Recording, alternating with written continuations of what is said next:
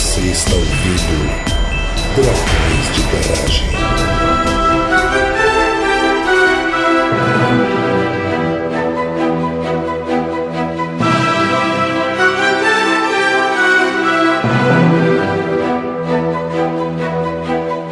Estamos começando mais um episódio do Dragões de Garagem. Aqui é o André, de Itajaí, e All the Lonely People. Where do they all come from? Oh, que bonitinho.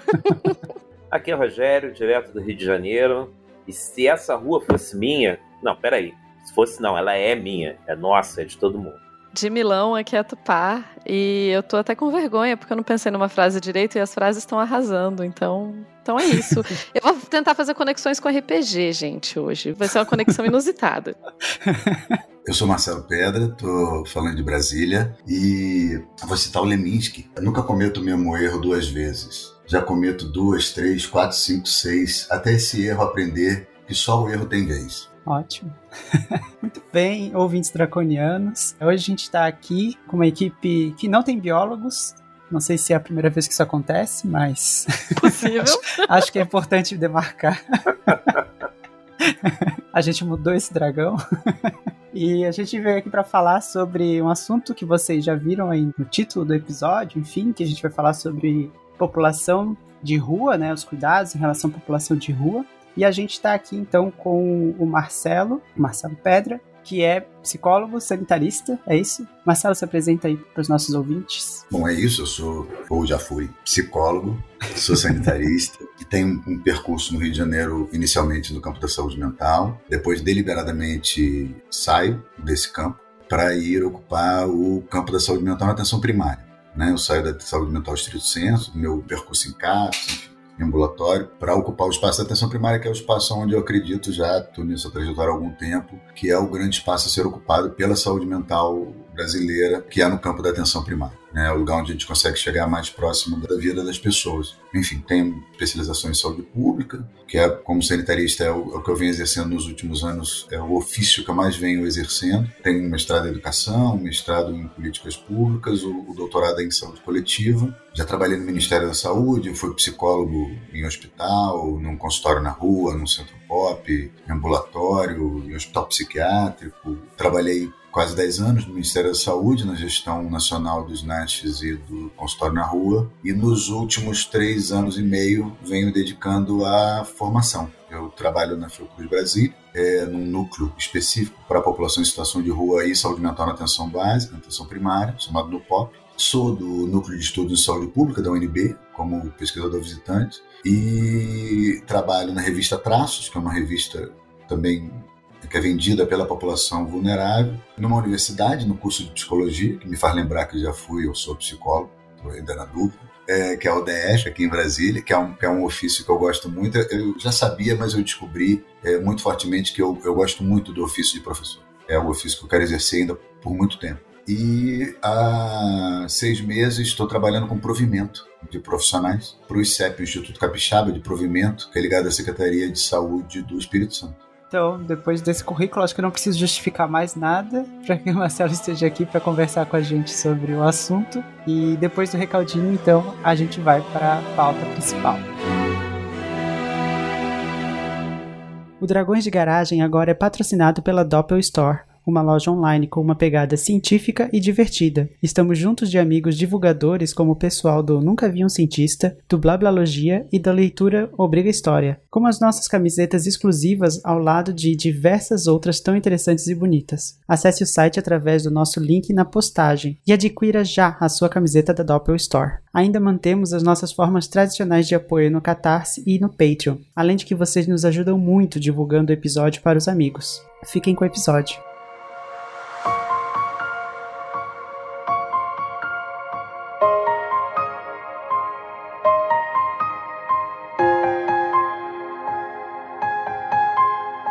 Você anda apressadamente pela rua.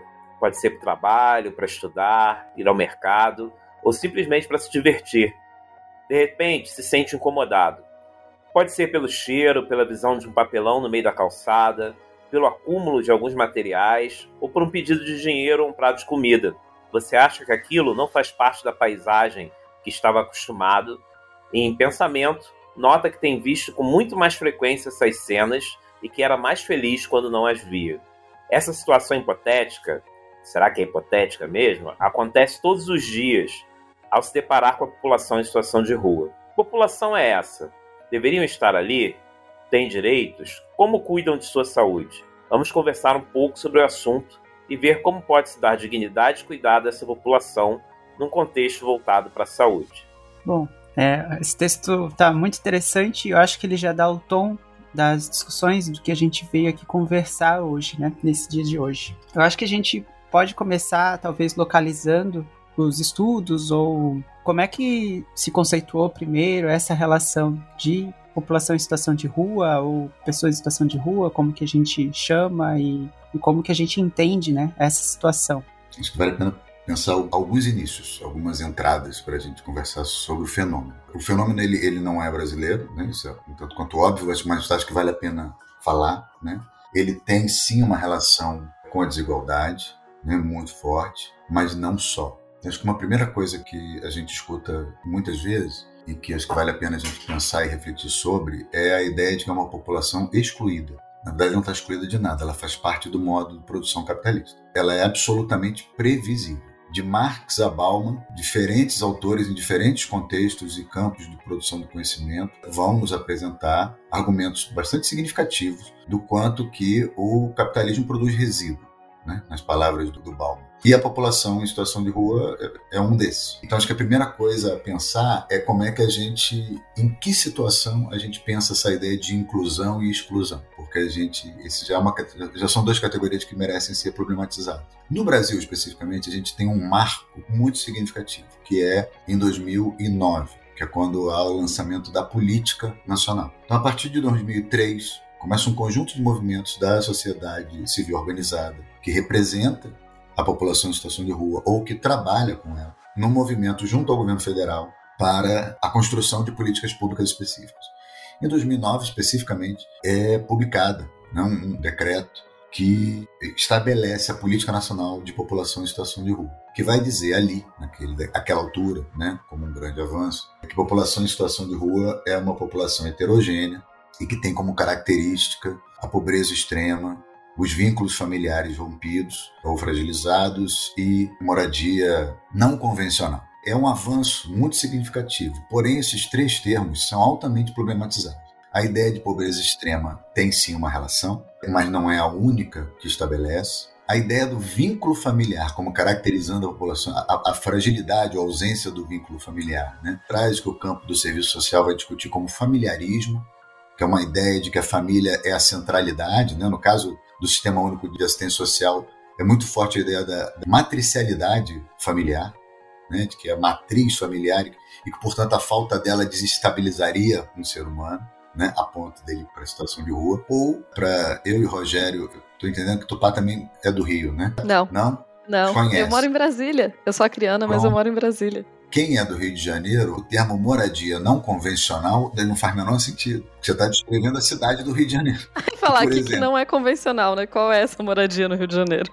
Exatamente. Então, é, em que pese em 2019 esses conceitos fossem um marcador muito importante para estabelecer um parâmetro do que a gente está chamando de população em situação de rua, eles hoje eles precisariam ser mais operacionais. Mas o fato, indo novamente à sua pergunta, André, esse é um, é um marcador que ajuda a gente a caracterizar bastante, né? ou a estabelecer um primeiro parâmetro do que a gente chama de população em situação de rua. Eu achei interessante justamente essa questão e essa crítica à família como necessariamente a base, né? Como a família como fundamental. Eu vejo isso, como você falou, realmente mudando muito essa ideia de que se você não tem a família, necessariamente você não está bem, né? E a gente já vê que não se aplica tanto necessariamente à sociedade. Quando nós vamos às evidências, né? A gente desde a pesquisa de 2008, isso é um, um gap, né, muito significativo.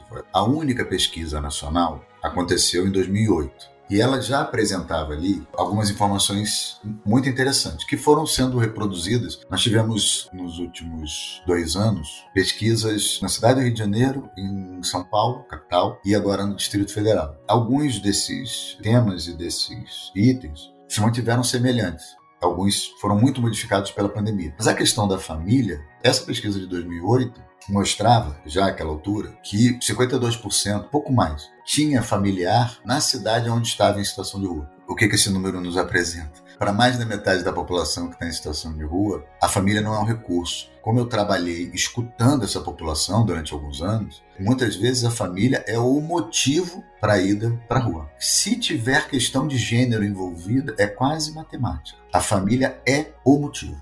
Se a pessoa está em situação de rua por algum problema, em estabelecer a sua relação com o seu próprio gênero no ambiente familiar, a família é o motivo de estar na rua. Né? Uma outra coisa que também a pesquisa mostrava, né? 70%, quase 71% da população em situação de rua tem alguma relação com o trabalho. O que no Brasil atualmente é muito interessante, né? Marcelo, o que você está chamando de trabalho? Aí eu vou ser obrigado a pensar que talvez, sobretudo, no momento atual, 70% da população brasileira não tem trabalho com nenhum resguardo de proteção social, não tem trabalho CLT ou com algum análogo de proteção social. Então, qual é a expectativa que eu tenho em relação ao trabalho para quem está em situação de rua? Vender bala é trabalho? Claro que é. Pipoca iê, fazendo propaganda da pipoca, porque tem muito. É, vender amendoim, eu adoro. Agora até já me denuncia. Enfim, guardar carro é um trabalho? Claro que é. Um dos trabalhos muito significativos nossa população é, inclusive, ajudar a manter uma relação com o trabalho e com a renda mais oportuna.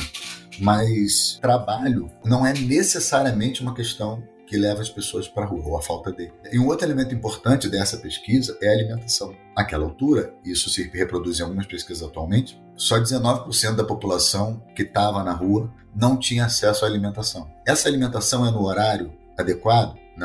Essa alimentação tem algum grau de preocupação ou de, dela estar tá adequada à saúde para um hipertenso, para um diabético? Não. Se eu precisar de uma medicação continuada, onde o sujeito precisa estar alimentado com um grau de regularidade, essa alimentação vai ajudar? Não. Mas, esse é um outro tema interessante, né? Um número muito significativo da população brasileira, 65 milhões para ser exato, estão em insegurança alimentar nesse momento no Brasil. Então, esse momento da pandemia, mais o momento econômico e político brasileiro, em que pese isso seja trágico, mas tem sido oportuno para a gente problematizar algumas coisas em relação à população em situação de rua, do que a gente chama de vulnerável.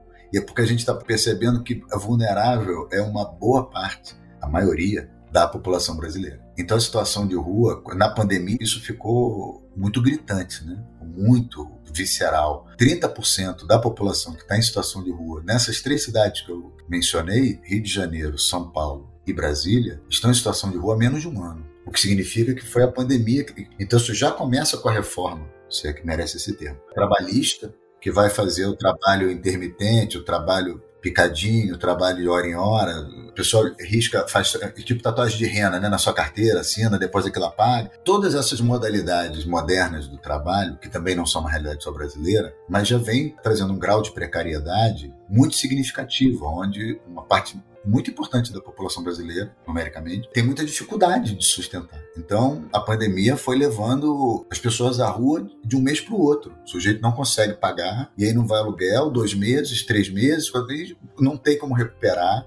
Né? E um outro dado importante da pesquisa do Rio, 68, quase 70%, 68,5% da população que estava em situação de rua recebeu as parcelas do auxílio emergencial do governo em 2020. O que torna óbvio que aquela parcela, aquele volume, não ia tirar ninguém da rua. É para uma manutenção muito precária né, do dia a dia. Eu acho interessante você colocar essas questões, porque eu vejo que, especialmente, e estou pensando aqui no público que ouve a gente, né? Então a gente está falando não, obviamente não todo mundo, mas uma parcela considerável do nosso público, uma classe média, não está em situação de rua e não tem muito acesso a quem a essa realidade mesmo, né? Porque a população de rua, como a gente falou ali no começo, é esse mistério, né? Essa coisa, ah, tá ali, tá longe, eu passo batido todo dia e eu não sei trabalha, não trabalha, porque tem, a gente repete muito ainda essa coisa, né? Tipo, ah, tá na rua porque não tem trabalho. É só ter trabalho que resolve a questão. Ou, ah, não, mas receber o auxílio resolve a questão. E não percebe que é muito mais complexo do que isso, né? E que quem tá na rua não tá na rua necessariamente, porque também não dá pra gente falar quem tá na rua como se fosse um grupo homogêneo, né? Não é um grupo homogêneo de pessoas, né? Tem milhares de formas e de motivos para se estar na rua. E essa questão questão da pandemia, eu lembro que eu acompanhei algumas. Saiu uma reportagem há um tempo atrás com algumas entrevistas em Brasília com pessoas em situação de rua e elas, justamente algumas pessoas falando: ah, eu tô aqui na rua há muito tempo e tá chegando muita gente nova, muita gente que não faz ideia de como sobreviver na rua, porque saber sobreviver na rua também é outro rolê, né? Amigos meus também falando: ah, eu vejo aqui do lado de casa uma família chegando de carro e morando na rua. Então eles têm um carro, mas estão morando na rua, porque é isso que você falou, de um mês para o outro, um perde o emprego. Quando você começa a ouvir as, muitas das histórias, não todas, óbvio, mas é isso, perdeu um emprego, mas co consegue outro, mas o próximo emprego não é suficiente para bancar a dívida, não é suficiente para pagar o aluguel, e daí você vai ali ficando num ciclo, né? Você tem razão. Encarar o fenômeno da rua como complexo é fundamental para a gente pensar a política pública seja no campo da saúde, no campo da proteção social, no campo da habitação, no campo do trabalho e renda, para ir num número concreto, tá? Só para a gente não esquecer. Essas pesquisas indicam que 30% da população que está nas cidades do Rio de Janeiro, São Paulo e Distrito Federal estão há menos de um ano. Então, isso é, um, é uma outra característica que a gente não tinha. Quando eu estava escutando como psicólogo no Rio de Janeiro, ali 2010, 11, 12, eu atendia pessoas que estavam em situação de rua há 15, 10, 20, às vezes 30 anos. Quando eu ia para Marechal Hermes, eu cheguei a pegar gente com três gerações na rua. Isso mudou, isso vem mudando cada vez mais. E um elemento importante em relação ao trabalho, num desses trabalhos que eu mencionei na revista Traços, tem um número que é a nossa meta. A revista ela é vendida por 10 reais e 7 reais ficam para o porta-voz da cultura. A pessoa em situação de vulnerabilidade que está trabalhando, vendendo a revista. Então o lucro é de 70%. O teto que a gente estabelece de venda é de até 3 mil reais. Não é um salário alto, mas não é um salário baixo em nenhuma das cidades brasileiras, na realidade brasileira. De cada 10 pessoas que entram e começam a vender a revista, apenas 4 ficam. Então a nossa taxa de efetividade, permanência na revista é de 40% porque não se dá dessa forma como você descreveu. Não é só a ideia de dar o trabalho, estar em situação de rua, vai e o tempo, a gente também tem pesquisa nesse sentido. Quanto mais tempo em situação de rua, mais o sujeito vai naturalizando os problemas, mais ele vai criando estratégias para sobreviver. Então isso é uma característica muito significativa, que desloca essa ideia fácil, né, de que volta para a família, arruma um trabalho, arruma uma casa. Enquanto metodologia, tudo isso precisa ter um lugar muito específico. Mesmo Housing First, por exemplo, que é uma metodologia americana, bastante explorada no Canadá e em outros países, precisa ter um conjunto de características das pessoas para ser ofertado muito específico, porque senão o método não se aplica, né? não cabe para todo mundo. Não é não cabe porque as pessoas não mereçam, não, não cabe porque o sujeito não está no momento objetivo e subjetivo adequado para aquela metodologia. Não dá para pensar que um, qualquer método de pesquisa, de intervenção, que se pretenda intervir em tudo, a gente já sabe que não vai resolver nada. Cada método é, por isso a gente tem diferentes métodos. Né? Então, acho que é bem importante isso para a gente discutir esse trabalho. E, e penso que não conheci no Brasil uma experiência mais interessante do que o de Braços Abertos, de São Paulo. Em que pese ele não tenha tido uma avaliação mais robusta, né, no sentido pragmático, né, no sentido acadêmico da coisa. As avaliações que foram feitas mostraram um resultado, efeitos interessantes, resultados não, mas efeitos interessantes. E o de braços abertos, ele pretendeu desde o primeiro momento juntar trabalho, inicialmente com a varreção de rua, e ao final do programa ele já estava com 16 estratégias de trabalho e renda, a habitação, então sujeitos já era uma época quando eu fui, logo no início, se eu não me engano, né, os valores eram: o sujeito ganhava por quatro horas de trabalho, que também era uma coisa interessante. Né? O sujeito não está na rua é, ganhando a vida, como diz aqui em Brasília, né, na Tora Produções, ganhando a vida no dia a dia, no um a um. Ele não vai sair dali para virar caixa do Guanabara e trabalhar oito horas por dia de um dia para o outro. Assim, é, é muita inocência ou muita inabilidade técnica, política, ou mesmo na perspectiva da cidadania, acreditar que não, é só dar um emprego e que qualquer emprego a pessoa vai estar adaptada. Não vai estar adaptada. Não vai. Não é porque a pessoa não quer, não é porque está fazendo corpo mole, é porque não quer trabalhar. É porque a vida tomou outros contornos. O trabalho tomou outros contornos. Então, o de braço aberto pagava por quatro horas de trabalho diário, na época que eu estive com varreção de rua, pagava 500 reais, desses 500, 100 eram para pagar o quarto, que eram com quartos de hotéis no centro da cidade de São Paulo. Então já contemplava trabalho, a habitação, fruto do próprio trabalho do sujeito, e uma estratégia de cuidado. Ele já era imediatamente também, passava a ser acompanhado pela equipe do consultório na rua. Então, recebia uma estratégia de cuidado ali importante. Então, que eu conheço, foi a estratégia mais interessante que a gente teve no Brasil, no sentido de abordar a complexidade do fenômeno, né? enquanto uma política pública.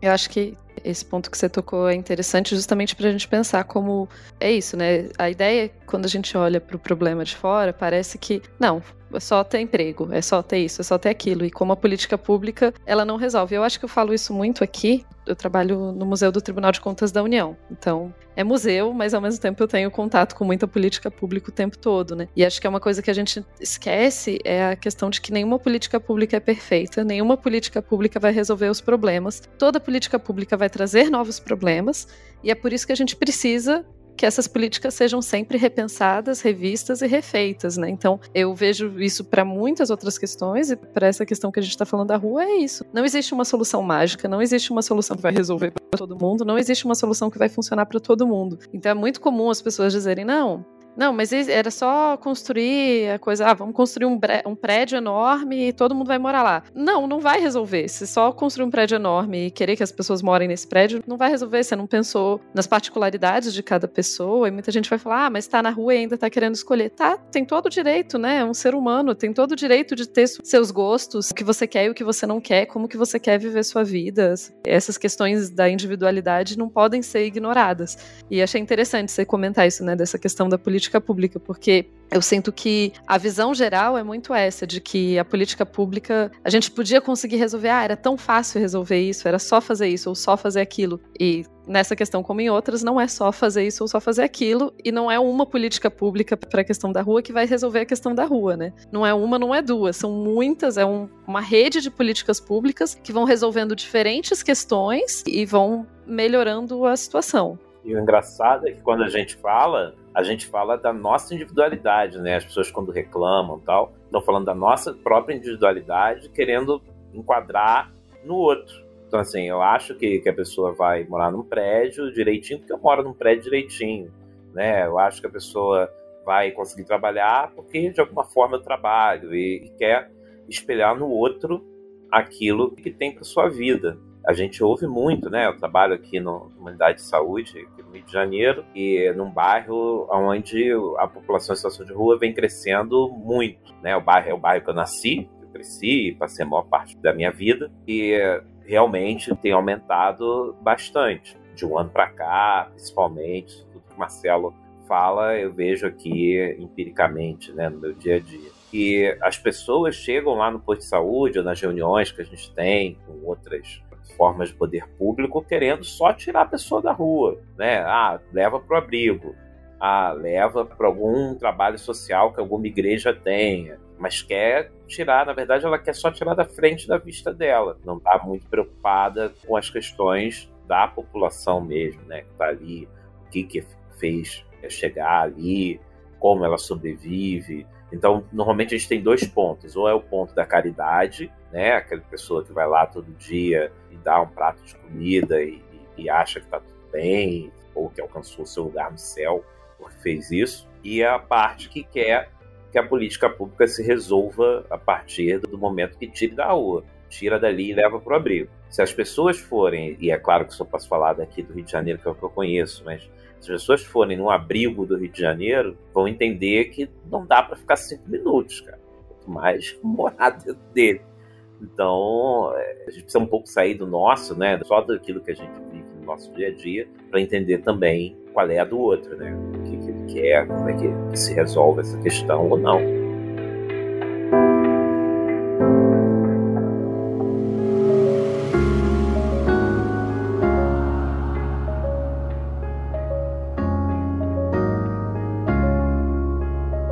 Essa questão de tirar as pessoas da rua, eu acho que existem ainda situações piores nesse sentido, numa visão bem higienista e bem de limpeza das ruas, que aqui na nossa região tem certas cidades que simplesmente levam as pessoas em situação de rua para outros centros urbanos, tipo, né, dão uma passagem para pessoa para Curitiba, por exemplo.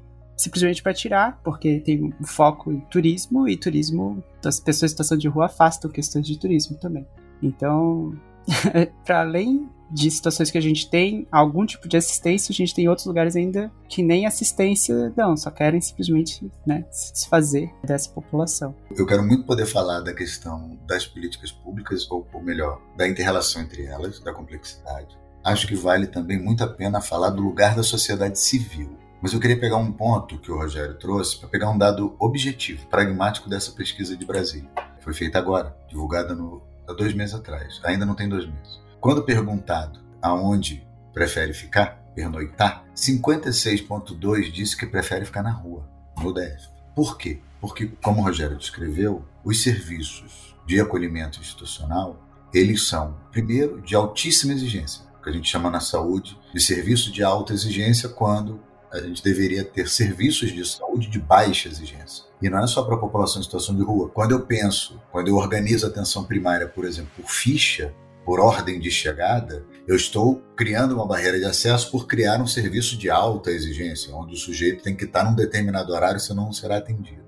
Quando o serviço é de porta aberta. Quando eu faço a mesma coisa para um CAPS, eu estou criando uma alta. Então não é só para a população em situação de rua. Mas esse é um fato. Né? Os serviços, via de regra, eles são calçados, focados na agenda do trabalhador, não na agenda do usuário. Eles têm uma lógica de funcionamento que é a agenda do, do trabalhador a hora que você tem trabalhador, o momento que você, né, a hora que ele quer uma folga, o que é justo. Claro, todos têm que ter o seu o acesso aos seus direitos, todos, não só o trabalhador, não só a população, todo mundo tem direitos e deveres. E no caso da saúde, a gente tem uma categoria que é bastante importante, que eu acho sempre válido a gente retornar: responsabilidade sanitária. Um serviço de saúde precisa ser organizado sobre a égide da responsabilidade sanitária. Voltando à questão das políticas públicas, como a Tupá trouxe, é fundamental que a gente complexifique cada vez mais. Né? Duas palavras importantes para a gente: intersetorialidade, complexidade. E, infelizmente, no Brasil, a gente só tem, quando falamos do fenômeno situação de rua, duas políticas: o SUS e o SUS, inclusive pela ordem. SUAS e SUS. O SUS, a assistência social, se ocupou primeiro do fenômeno. Né? A saúde veio depois. E a gente ainda faz, ainda tem um tipo de relação que melhorou muito com a pandemia. Tem várias experiências que a gente acompanhou pelo NUPOP, né, pelo núcleo que eu, que eu trabalho, de uma melhoria na qualidade dessa relação, porém, sem que a gente faça, por exemplo, uma conexão imediata com as secretarias de habitação, por exemplo, ou de trabalho e renda. Né? Porque a única forma, não há outra estratégia a gente vai ter pontos, um aqui, outro ali, mas de maneira quase que universal, a única estratégia de habitação para a população em situação de rua é o acolhimento institucional, que não está colocado como está na tipificação de 2009, a tipificação dos serviços socioassistenciais de 2009, ele estabelece vários níveis e cada um dos níveis de acolhimento institucional, dos tipos de acolhimento institucional, tem uma relação direta com a autonomia. Então nós temos desde o serviço né, de acolhimento institucional, onde o sujeito que entra tem uma baixíssima autonomia, ele vai funcionar em função dos horários, até alguns serviços que estão na tipificação, isso já está no aparato legal, aonde o sujeito faz a manutenção da casa. O grupo de pessoas que está ali faz a manutenção do espaço. Né? República, casalar, tem várias modalidades de acolhimento institucional que a gente praticamente não vê, tem um ou dois em algumas cidades de São Paulo, que são as cidades mais ricas, né? mesmo o Sul, né, como o André colocou, vai ter muita dificuldade de ter uma relação com a habitação, com o trabalho e renda, com secretarias. A ideia é ter secretaria, né, uma relação de fato orgânica para lidar com o problema. Né? A Secretaria de Educação, eu preciso qualificar as pessoas para o mercado de trabalho. Então, essa complexidade ela é fundamental. E aí, como eu entrei na questão, mencionei o Sul para falar do Nordeste, que vale a pena pensar né, o Sul não é o lugar mais preconceituoso do Brasil nesse sentido, mas é forte lá o preconceito, sabemos disso. Para tocar no tema da sociedade civil, eu acho absolutamente legítimo, tendo passado por duas décadas e mais um pouco de um regime militar, de privação de direitos, de uma relação com o Estado muito tutelada, de que a Constituição Federal, de que os atores públicos como nós que estamos aqui, vocalizem de uma maneira muito forte o papel do Estado, como está no SUS, na saúde, papel. Nenhum outro, nenhum outro sistema de saúde no planeta coloca dessa forma, com essa vitalidade que o SUS coloca. Isso é importante? É. Mas isso tirou o lugar da sociedade civil. Que eu acho que é importante que a gente estabelecesse um debate sobre isso. E no caso da população em situação de rua, isso também é importante. Porque o estigma, o preconceito, as outras formas de interação, dizer, o voluntariado, o voluntariado existe no planeta inteiro, inteiro, sem ser visto necessariamente como assistencialismo. Ele não é uma ação sequer complementar do Estado. Ela é uma ação da solidariedade estabelecida por um determinado processo civilizatório. As pessoas não suportam ver algumas situações de vulnerabilidade e se mobilizam para aquilo. Não fazem isso apenas por um viés, como o Rogério colocou, que para nós é muito forte, né? Foucault descreve isso muito, né, quando vai fazer falar da criação do hospital, né, o nascimento do hospital, do quanto que a, o hospital era o lugar para se deixar morrer, e onde as pessoas que iam para lá iam para pagar uma conta, as pessoas que iam para cuidar das pessoas que iam se hospitalizar iam ali para pagar uma conta pessoal, né? Uma relação religiosa muito forte. Mas isso não é hegemonia no planeta. Então, a sociedade civil se organiza para muitas coisas, que não são só vistas como um voluntariado no senti nesse sentido pejorativo com o qual a gente trata. Então, eu penso que também o lugar da sociedade civil organizada precisa entrar num debate mais amplo, não só para a situação de rua, né? mas para várias outras. Né? Qual seria o lugar da sociedade civil? Né? Porque é isso, quando a gente avalia que é possível bater em alguém, tacar fogo. Vai ter alguns lugares que são é, muito violentos com a população em situação de rua. Então, quando a gente avalia que esse, é, um ser humano, estando em uma determinada condição, é passível de ser desumanizado, no sentido de perder o seu estatuto de humano, e a partir disso, porque eu, de 10 anos que eu tenho, 9 anos que eu tenho animal em casa, eu nem gosto muito da ideia de tratar como cachorro, como se eu pudesse chutar cachorro, como se eu pudesse chutar gato, como se eu pudesse tratar como animal, né? Como se nós fôssemos um animal muito superior e que os outros pudessem ser maltratados. Então, toda essa relação de estigma, preconceito e mesmo de qual é o lugar da sociedade civil na sustentação de alguns processos societários, eu penso que precisariam passar por um debate mais refinado, mais sofisticado, que não só a gente vê isso como assistencialismo. É claro que o papel do Estado é fundamental, ele precisa garantir esse lugar de cidadania, mas a cidadania não pode ser garantida somente pelo Estado. Ela tem que ser garantida por todos nós. É, eu penso muito nessa relação que o Marcelo traz em relação à sociedade civil, quando a gente olha até para a questão dos espaços públicos de maneira geral, né? De como a gente se relaciona com os espaços públicos, como se não fosse o nosso espaço, né? Como se fosse um espaço de ninguém. Que veio como na fala do Rogério, né? Inicial da rua. Se a rua fosse nossa. E a gente tem isso muito incutido. É, se a rua fosse minha, né? Na população em geral, né? A gente olha para a rua como um espaço de ninguém, como o Tupá falou. E isso também se relaciona com a pessoa em situação de rua, né? E me remete também a coisas que foram comentadas no início, no sentido de ter como um dos definidores dessa população a falta de família, né? Que a gente já viu que das evidências não é, mas que é uma visão também, né? É uma pessoa de ninguém, né? É uma pessoa que não tem relações que a gente reconheceria, né? Como relações de igualdade, de civilidade, enfim. E aí acabou me remetendo a, a essas características, né? Enquanto que a gente também se afasta dessa população, né? Se coloca como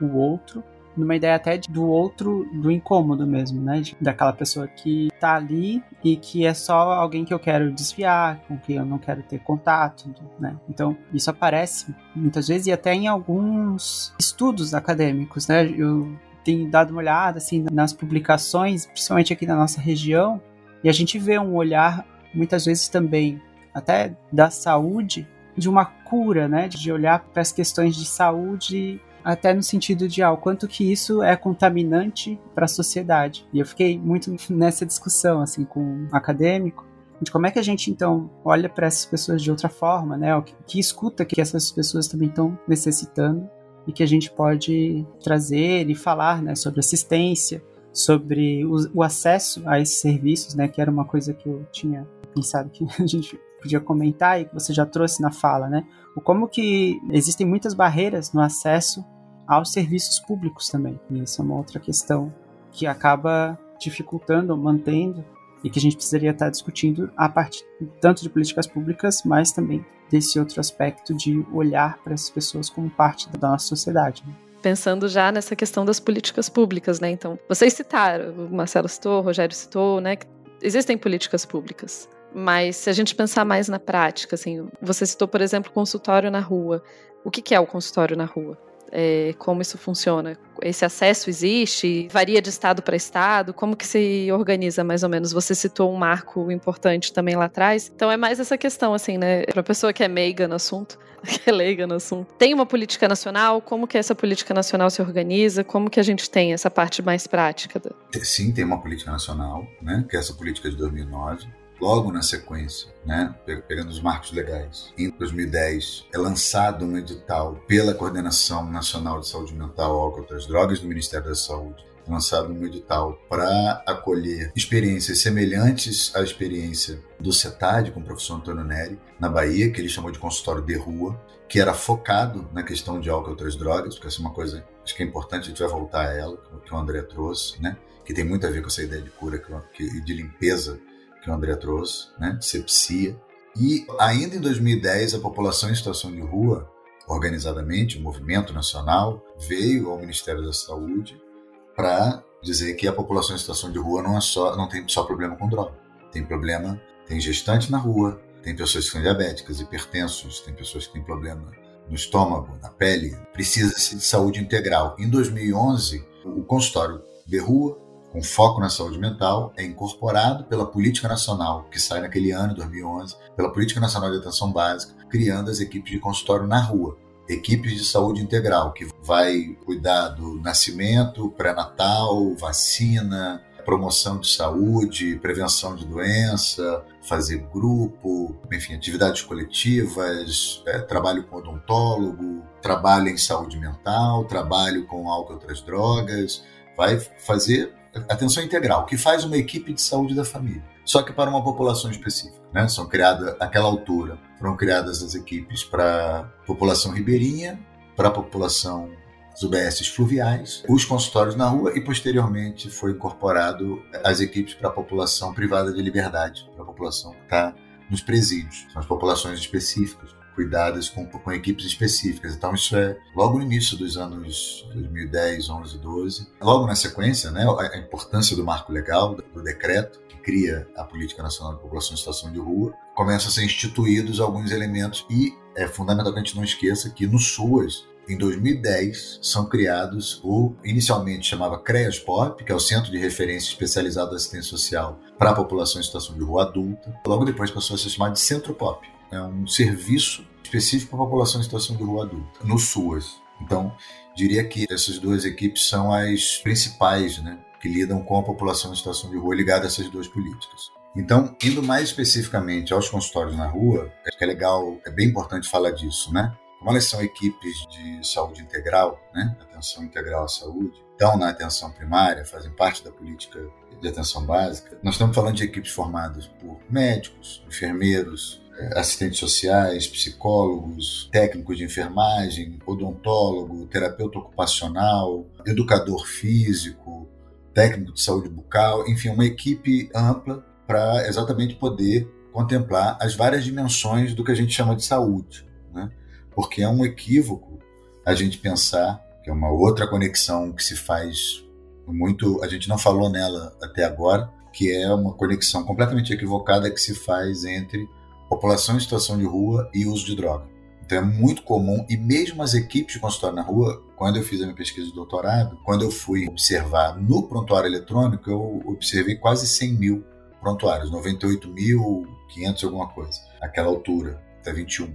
E esses prontuários, as atividades realizadas, por exemplo, HIV ou as ISTs, né, as infecções sexualmente transmissíveis, praticamente não apareciam junto à população em situação de rua. Era impressionante. Não tinha diabético, não tinha hipertenso, não tinha saúde da mulher, porque as equipes, mesmo as equipes de consultório na rua, focam as suas ações no campo da saúde mental, mais especificamente no cuidado a álcool e outras drogas. Então, essa ideia de limpeza mencionada pelo André não é só uma limpeza da rua, é uma limpeza do corpo. Tanto que quando é, é muito comum o uso do termo quando uma pessoa para de usar droga, a gente costuma dizer que fulano está limpo como se o uso de drogas representasse que alguém está sujo. Então, todos esses termos vão invadindo o imaginário e não só o imaginário, né? eles ocupam um campo de saber e, obviamente, um campo de práticas também. Então, mesmo nas equipes consultório na rua, que são equipes específicas, treinadas para isso, esse imaginário ainda é invadido por essa ideia de que o uso de droga é uma coisa suja, de que as pessoas precisam ser recuperadas. Né? A própria categoria dependência química, que é uma categoria diagnóstica muito específico para alguém ser considerado um dependente químico. Nem todo mundo que está em situação de rua tem problema com droga. Nem todo mundo que tem problema com droga é um dependente químico. Não são sinônimos. Eles têm seu lugar, têm um conjunto de critérios para que eu estabeleça um diagnóstico como esse. Mas, em geral, a gente sobrepõe tudo isso em cima de um preconceito de que estar em situação de rua tem sempre a ver com a questão do uso de droga. Em que pese haja uma prevalência, existe de fato uma prevalência muito grande de uso de droga, em relação com droga, estando na rua. Mas isso não significa, porque a gente também, escutando as pessoas, vai perceber o quanto que a droga passa a ser um recurso a partir do momento que o sujeito está na rua, para muitas pessoas, a relação com a droga é, acontece ou se intensifica a partir da ida para a rua, mas isso ainda é algo muito presente. Então não é só a limpeza urbana que a gente quer produzir, a gente quer produzir uma limpeza, uma sepsia total nas pessoas, né? Em cima de um imaginário de que só a família pode ser o canal para a gente ter uma vida interessante e segura, né? Não é à toa que quando eu quero dizer que uma pessoa é muito minha amiga, né? Não, fulano é muito meu amigo. Ele é como um irmão. Porque a ideia de ser amigo não é suficiente. Né? A pessoa não pode ser amigo e ter um estatuto importante na minha vida. Estatuto ele tem que ser é, comparado com um irmão. É como se fosse um irmão. Como se todos os irmãos fossem interessantes, bacanas, como se todas as famílias.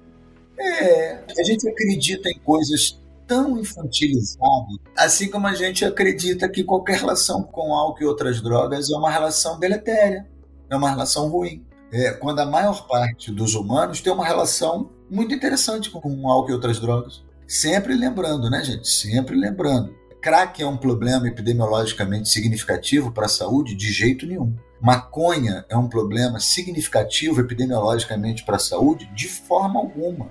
Cocaína? De modo algum qual é o grande problema se eu pensar epidemiologicamente? Álcool. Né? Os números não mudam, gente, não mudam.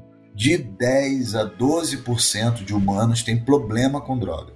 De 10 a 12% tem problema com droga. Desses 10 a 12, 70% tem problema com uma única droga, álcool. Se eu tivesse que ter algum programa significativo, tanto que para ser uma política pública interessante para isso foi pensar a lei seca, né? A gente deveria proibir a propaganda na televisão também. Mas aí tem a questão do lobby, enfim, todos os agentes econômicos que entram nisso. Mas o problema grave é o álcool. Então, é, todos esses imaginários vão, que permeiam a nossa vida como um todo, claro, também é, vão se manifestar com a população que está em situação de rua. Mas em cima de um imaginário de que isso explicaria. Então, isso eu aprendi com um querido, era um autor que eu li muito durante minha graduação e por três anos eu tive o privilégio de conviver e trabalhar com ele. Chama Antônio Lancetti, ele morreu em 2016 é, o Antônio sempre dizia: resposta simples para fenômeno complexo é obviamente a resposta errada. Querer explicar, explicar o sofrimento da pessoa ou um fenômeno complexo como situação de rua por droga, falta de casa, falta de trabalho, é obviamente para quem não é do ramo. Porque se você se dedicar se, não precisa ser nenhum especialista. E sentar 10 minutos para conversar com alguém que está em situação de rua, uma conversa não técnica, para você conversar com a pessoa, você vai perceber o quão complexo as coisas são.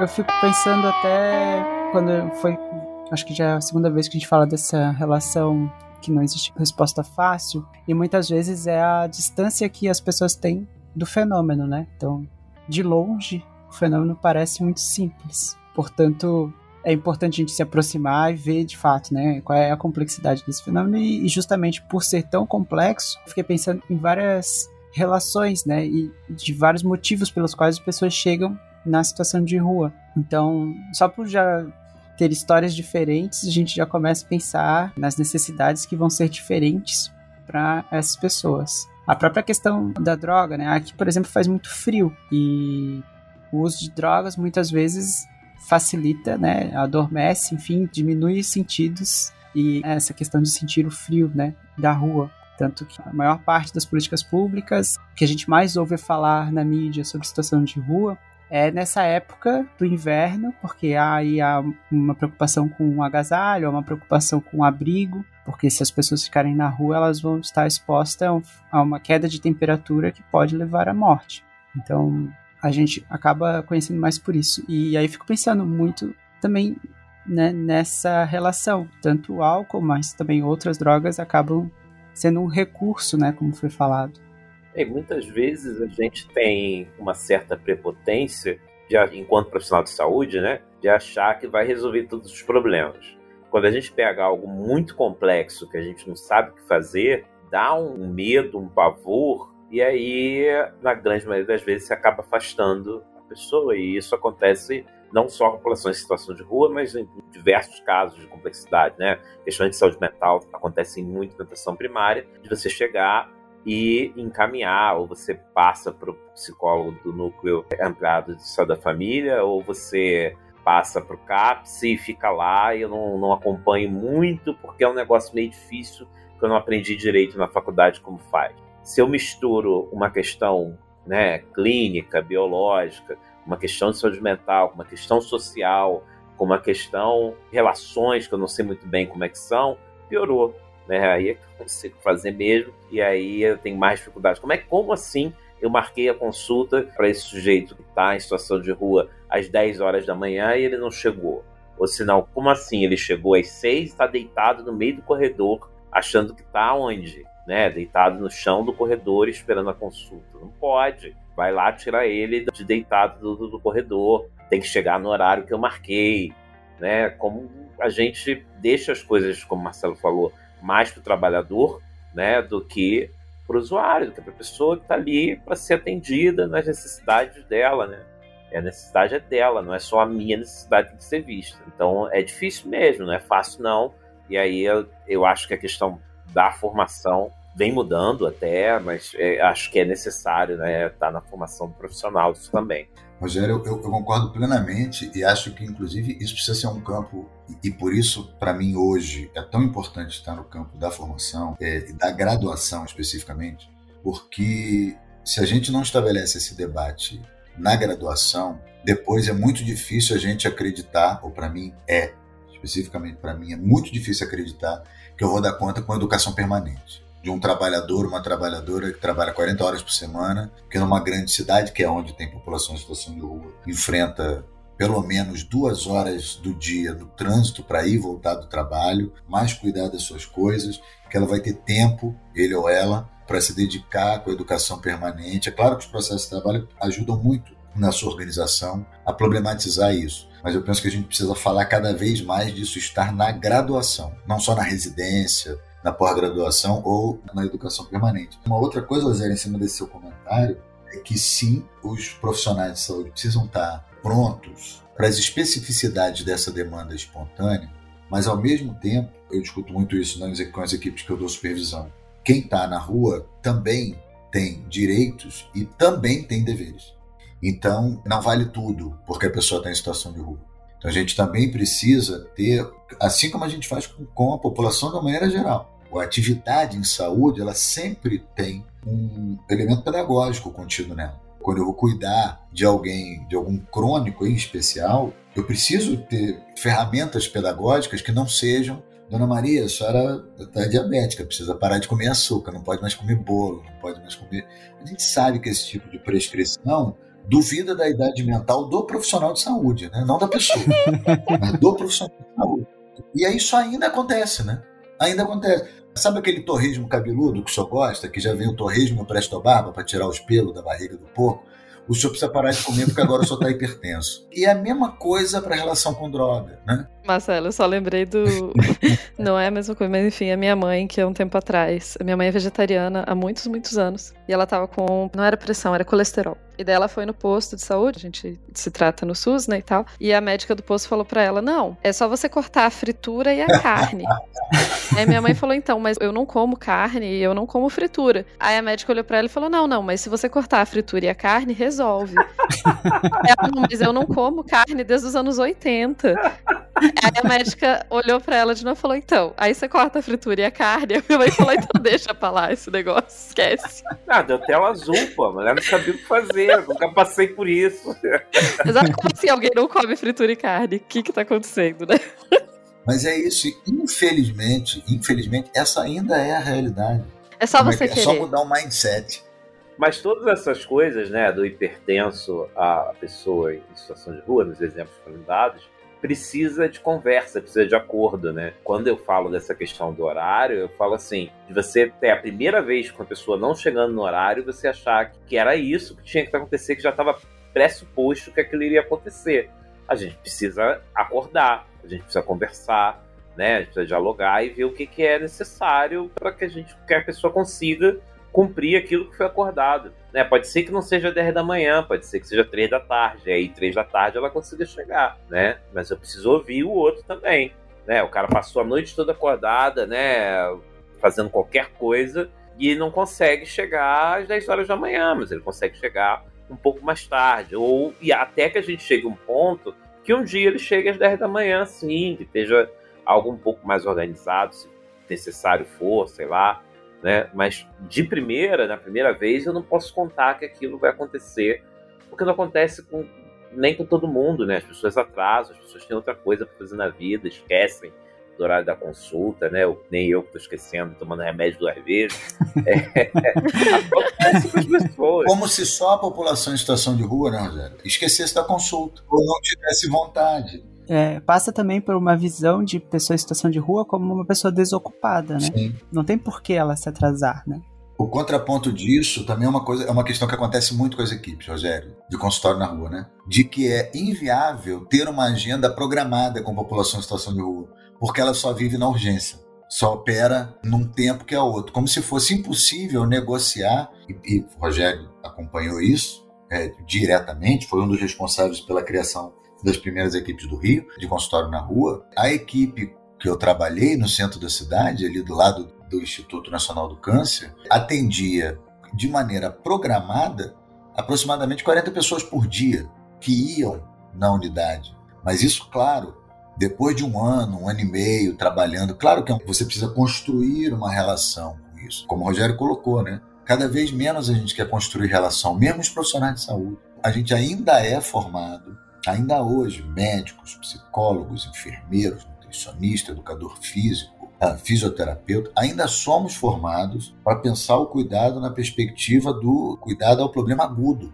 né? Atendimento ambulatorial, que você vai fazer uma recomendação, é que, ele- é que cada vez a gente tem menos gente com problema agudo. A gente já há muito que tem que lidar quase que de maneira hegemônica com o crônico, com aquela pessoa que a gente vai ter que lidar com os hábitos, com a compreensão que o sujeito tem da vida dele. Isso é muito mais difícil. Por isso a dificuldade.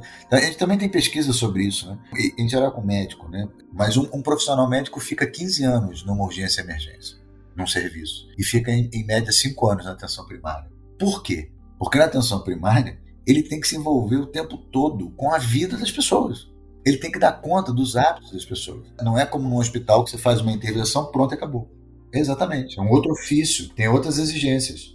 E eu tava pensando aqui, né, que vocês- a gente tá falando, vocês estão comentando bastante essa questão da formação. Eu acho que é uma das coisas incríveis da gente estar gravando esse podcast é justamente para as pessoas entenderem que uma questão de população de rua, questão- essas questões não são questões do que eu acho, do que eu penso, né? O, o Marcelo tá aqui citando pesquisas o tempo todo, né? Então, quando a gente vai pensar uma política pública, quando a gente vai pensar a formação dos novos profissionais, porque é isso, se não formar eu acredito também nisso. Se a gente não fizer uma formação boa desde a faculdade, é muito difícil você trazer essas coisas para frente. E essa questão da formação perpassa toda a sociedade, que acha que não, ciência, é, é, conhecimento acadêmico e etc.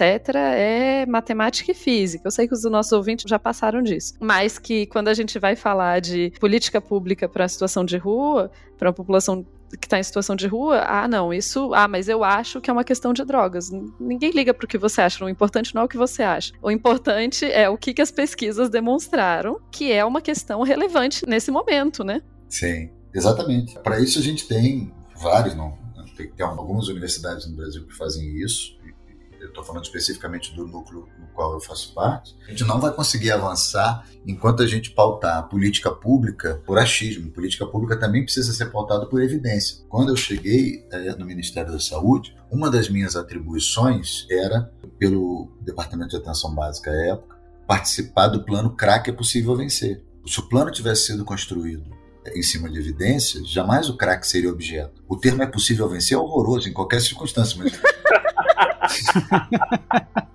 Porém, se eu fosse basear em evidência, o nome do plano tinha que ter a ver com álcool. Inclusive por isso que a gente, quando fala, fala de álcool e outras drogas. Isso é uma terminologia política. Por quê? É, o álcool é uma droga. Eu poderia falar, quando eu falo de drogas, eu estou falando de álcool. Mas como o álcool passa por dois processos. Um, de invisibilização, porque ele é moralmente aprovado. Se eu faço um aniversário de um ano de um filho e não sirvo álcool, em que pese o aniversariante não vá tomar o álcool, mas alguém vai dizer que é aniversário de crente, né? Como tá duro, tá fazendo aniversário e não vai botar o mijo da criança para a gente beber, não vai colocar álcool para a gente beber, né? A gente ainda tem episódios de pessoas que vão passar cerveja, álcool em chupeta, vão dar para a criança experimentar cada vez mais cedo, isso também já é um dado. A iniciação do uso de álcool cada vez mais cedo no Brasil. Então, se tivesse que ser baseado em evidência, o plano mencionado deveria se chamar álcool. Não álcool é possível vencer, porque seria muito ruim. chamar o estagiário né, da comunicação. Mas o fato é que a gente não baseia política pública, ou, ou melhor, a gente não baseia como deveria a política pública em evidência científica. Uhum. E também porque é, eu vejo uma questão forte aí, né? Porque quando se fala em basear em evidência científica, muita gente vai pensar, não, então, sei lá, precisa de físicos. É tipo, não. Quando a gente está falando de evidência científica para política pública na área de situação de pessoas em situação de rua, a gente está precisando de psicólogos, a gente está precisando de gente do serviço social, a gente está precisando de historiador, a gente está precisando de sociólogo, a gente está precisando dessas áreas que, em geral, não são respeitadas ou não são consideradas sérias o suficiente para serem analisadas. O pessoal que eu vejo aqui o podcast, mas você tá acostumado porque eu bato muito nessa tecla, mas é porque me incomoda muito, assim, um discurso cientificista que fala, ah, não, precisa de pesquisa, adoro aquela, né? O brasileiro precisa ser estudado. Você acha que a pessoa de ciências humanas está fazendo o quê, gente? Vocês acham que a gente passa a nossa vida fazendo o quê? É basicamente o que a gente faz da vida. Exato. Então, né, tem que ter evidência e tem que se entender de onde vai vir essa evidência, né? Como é importante. E só uma coisa muito rápida nessa questão do álcool.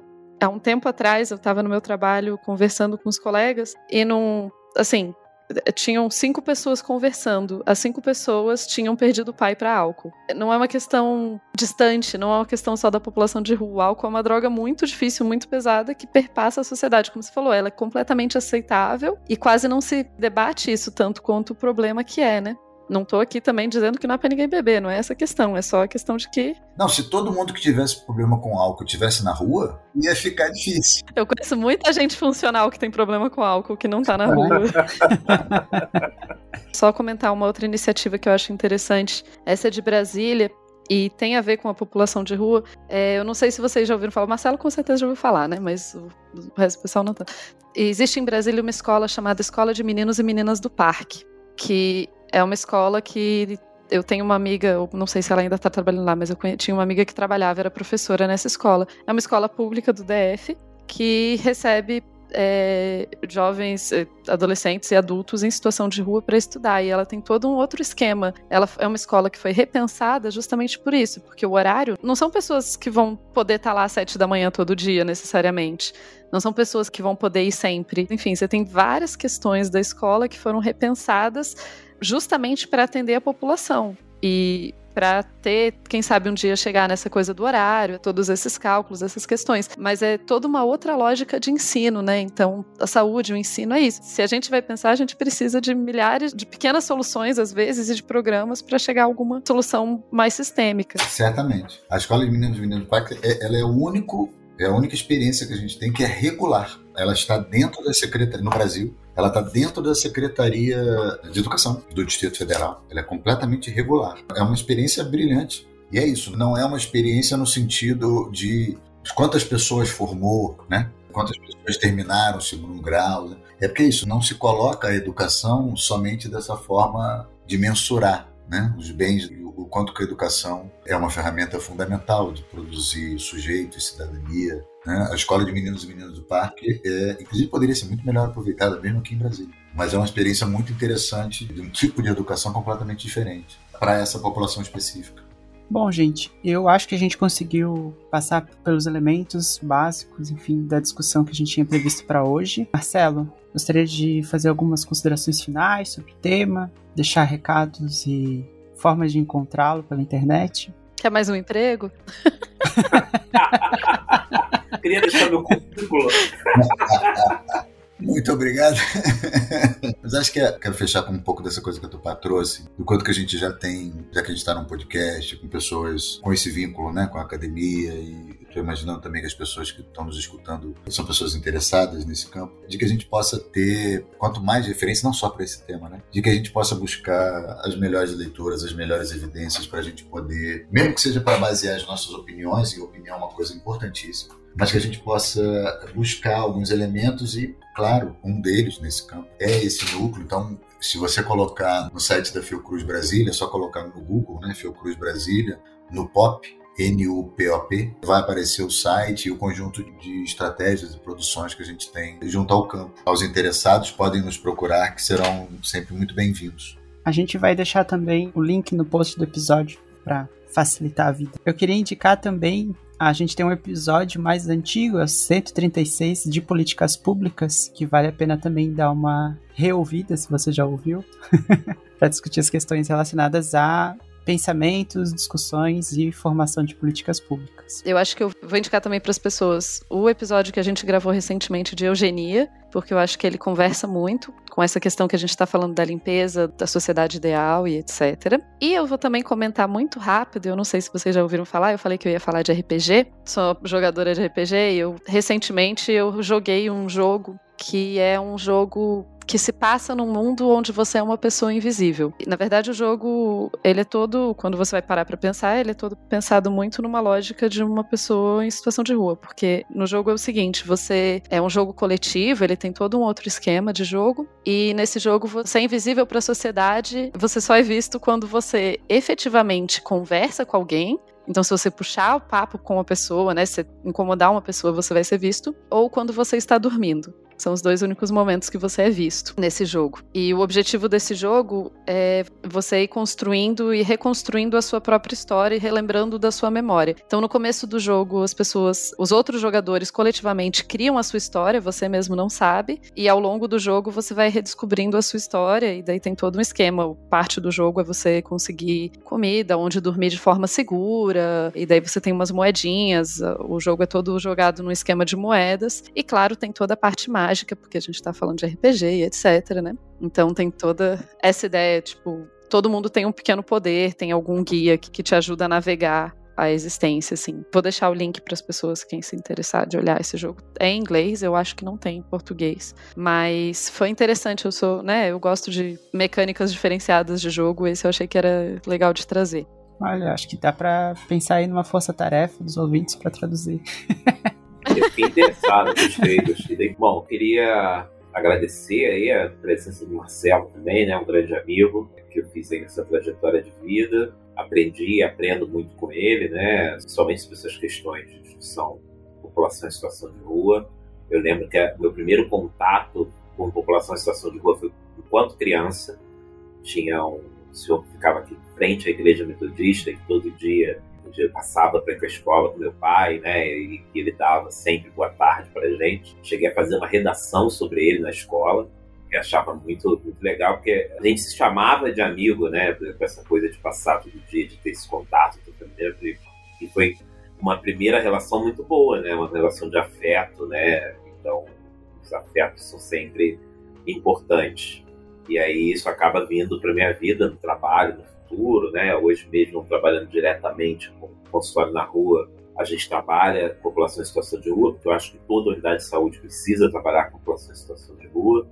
Não é, é apesar de a gente precisar de, de, de, uma equipe que trabalhe com essa população em específico, a gente tem que estar de portas abertas sempre e é uma luta diária para fazer com que os profissionais assim o façam. E acho que é uma coisa que vai seguir aí pela vida profissional por um bom tempo, assim, é um olhar que eu acho que é necessário ter para que essas pessoas não se mantenham invisíveis né, nos olhos da população. Muito bom. Em nome da equipe Dragões e de todos, gostaria também de agradecer muito a presença do Marcelo é, e deixar então essa mensagem final né, do Rogério sobre essa nossa preocupação e questões relacionadas a pessoas em situação de rua. Muito obrigado a todos que ouviram. É isso. Tchau.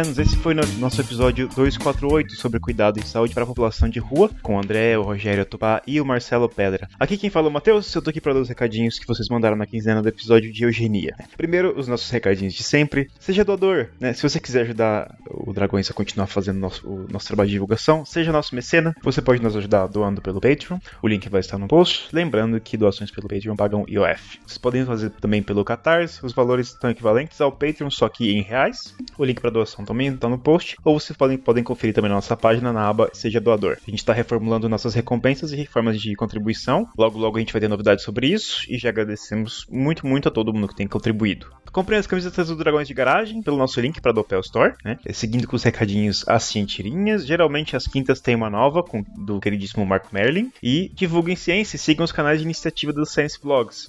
O Dragões também faz parte dos Science Vlogs, né? E também acompanhem o Medicina em Debate, o Rock Consciência, da UFV, o Midcast, Cinema Consciência, o Microbiando, Mamutes na Ciência, o Xadrez Verbal, Escute a Ciência, TLC Ciência, Fronteiras da Ciência, da, da UFRGS, da URGS, né? Acho que o pessoal chama de URGS, e o Ciencion da UFBC. Tem também o canal do Atila no Telegram, os links pro canal e pro Twitter do Atila também vão estar no post. Então, seguindo, né? Normalmente a gente tem um agradecimento aqui, uns abraços especiais para os nossos mecenas. A gente não conseguiu atualizar a lista essa quinzena, mas nós já agradecemos a todo mundo que contribuiu e a gente vai corrigir isso na próxima leitura de recados, tá bom? A gente lista todos vocês e agradece nominalmente. Né? Então, seguindo aqui para os e-mails, temos um e-mail do Verlan. Ele agradece sobre o episódio de masculinidades, né? Ele fala aqui que é, ele faz xixi sentado desde a adolescência para mostrar aí um, um, uma consideração com as outras pessoas também. É, e menciona né, que isso tem a ver com deixar de ser homem. Cara, eu concordo absurdamente. É, sempre que eu tô em casa de outras pessoas, eu evito de fazer xixi de pé no, no banheiro. E, e, em casa eu tento fazer sentado também. Até porque é mais confortável. E aí ele segue falando sobre o episódio de eugenia. E cita inclusive um caso em 2007, no Rio de Janeiro,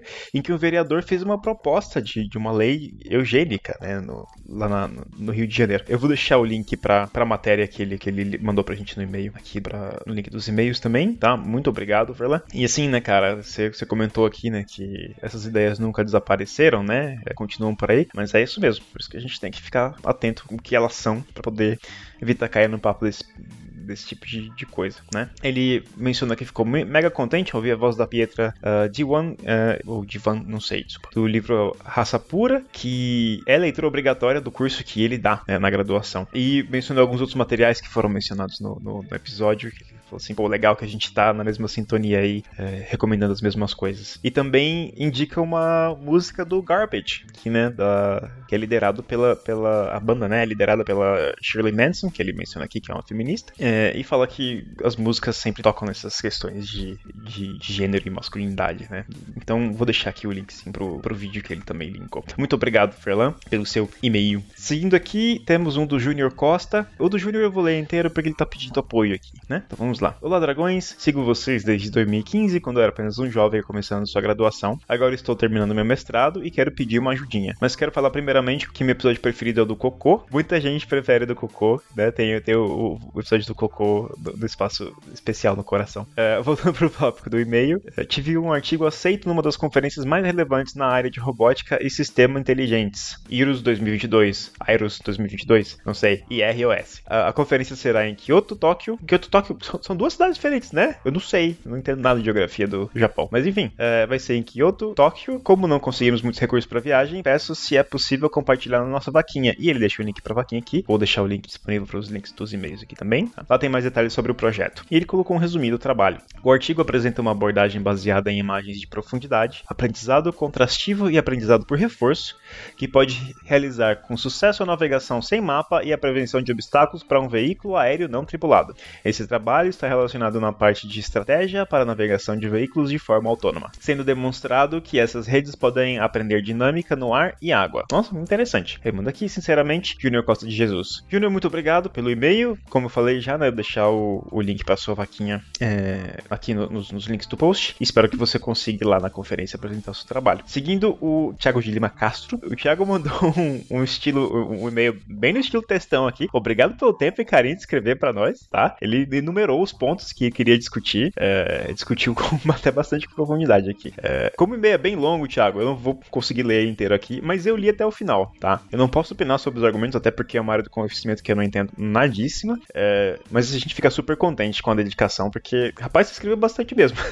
Muito obrigado, viu? E obrigado pelo carinho. É, isso conclui os nossos e-mails da quinzena, mas vamos aqui para mensagens do bot. Temos uma mensagem do José Clayton. Olá, dragões. Meu nome é José Clayton, sou auxiliar de laboratório em Rondônia. É a primeira vez que mando mensagem, mas ouço o podcast há uns aninhos e amo o trabalho de vocês. Ouvindo o último cast, 247, sobre eugenia, uma dúvida tocou minha mente. Leis que impedem casais incestuosos de ter filhos poderiam ser consideradas eugênicas? Passei alguns minutos pensando sobre, acho que de certa forma sim, mas não estou certo disso. Queria ouvir as considerações de vocês a respeito. José, a gente deu uma olhadinha aqui no. uma pequena discussão no, no grupo das mensagens do bot, né? E acho que o consenso é que a pergunta é complexa e que não tem uma resposta definitiva para ela, né? Mas o André pediu para ressaltar aqui que a gente comentou um pouco sobre incesto no episódio do Cinema Consciência, sobre o Midsommar, tá? Então dá uma olhadinha lá, que eu acho que talvez tenha um pouco sobre o que eu estava discutindo. E muitíssimo obrigado a todo mundo que mandou e-mail, todo mundo que mandou é, mensagem pra gente. Continue mandando as cartinhas, né? A gente fica muito feliz. Curta nossas redes sociais. O Facebook do Dragões é facebook.com/barra Dragões de Garagem. O Instagram é arroba Dragões de Garagem. O Twitter é Dragões Garagem, sem o D, Dragões Garagem. No Mastodon também é arroba Dragões de Garagem, mastodon.social. O nosso bot, o nosso dragãozinho que entrega as mensagens para vocês é dragões underscore bot. Assinem e avaliem nosso feed no iTunes, no Castbox, WeCast, Podcast Addict, Google Podcast, Grover Podcast, ou seja lá onde você pega os seus podcasts. Comente nossos vídeos no YouTube também, nos mande e-mails. O, o nosso e-mail para contato é o contato arroba dragõesdegaragem.com gmail.com. Muitíssimo obrigado a todo mundo que mandou mensagem e nos vemos na próxima. Beijo!